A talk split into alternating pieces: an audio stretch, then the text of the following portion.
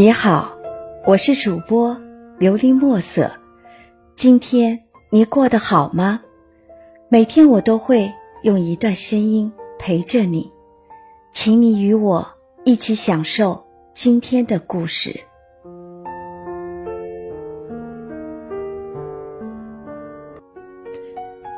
再好的关系也要讲究分寸，万事需讲度，率性而为不可取。急于求成事不成，心慌难择路；欲速则不达。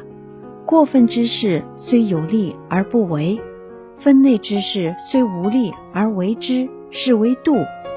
这个度其实就是分寸，也是人生当中最难把握的两个字。王心恒在家庭关系痛苦的根源，中国人普遍缺乏界限感。这个世界。只有三件事：自己的事、别人的事和老天的事。这三件事已经清楚地划分了我们自己的界限。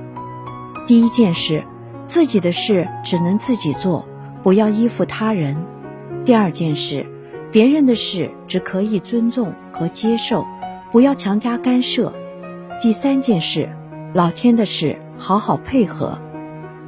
做人做得恰如其分，是最高境界。事实上，把握好人生分寸，就等于掌握了自己的命运。做事做到恰到好处，也是人生的一门学问。所以你要明白，直爽并不等于言语毫无顾忌。我们说话是要讲究一些技巧的，不要总是把直爽当成口无遮拦的借口。不要总是说我这人就是性子直，你别介意。性子直也不能成揭人短处的理由，不分场合不顾他人说话，很容易把人家搞得下不来台，势必会遭人妒恨。二，见人一说三分话，说话小心些，为人谨慎些，总是无害。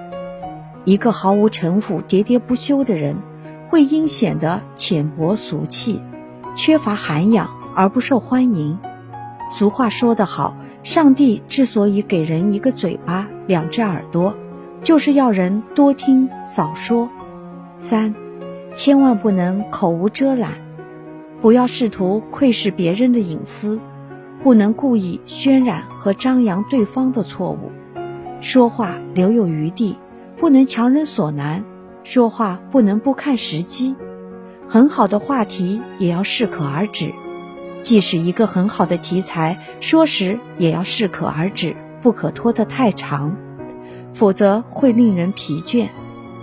若不能引发对方发言，或必须仍由你支撑局面，就要另找新鲜的题材，如此才能把对方的兴趣维持下去。五，多多读书，既浅薄无知。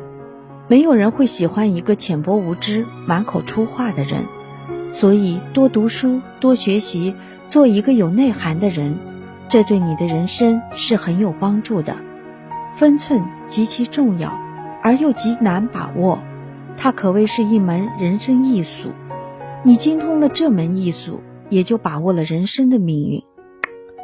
愿今后聪明如我们，都懂分寸，但不逾矩；为人热情，但不过于热情，在人生的圆圈里。恰如其分的站立，把一切交给时间和彼此，然后顺其自然。听完今天的故事，希望能够帮助到你，给你点小小的启发。祝你今晚做个好梦，愿你心想事成，平安喜乐。我是主播琉璃墨色。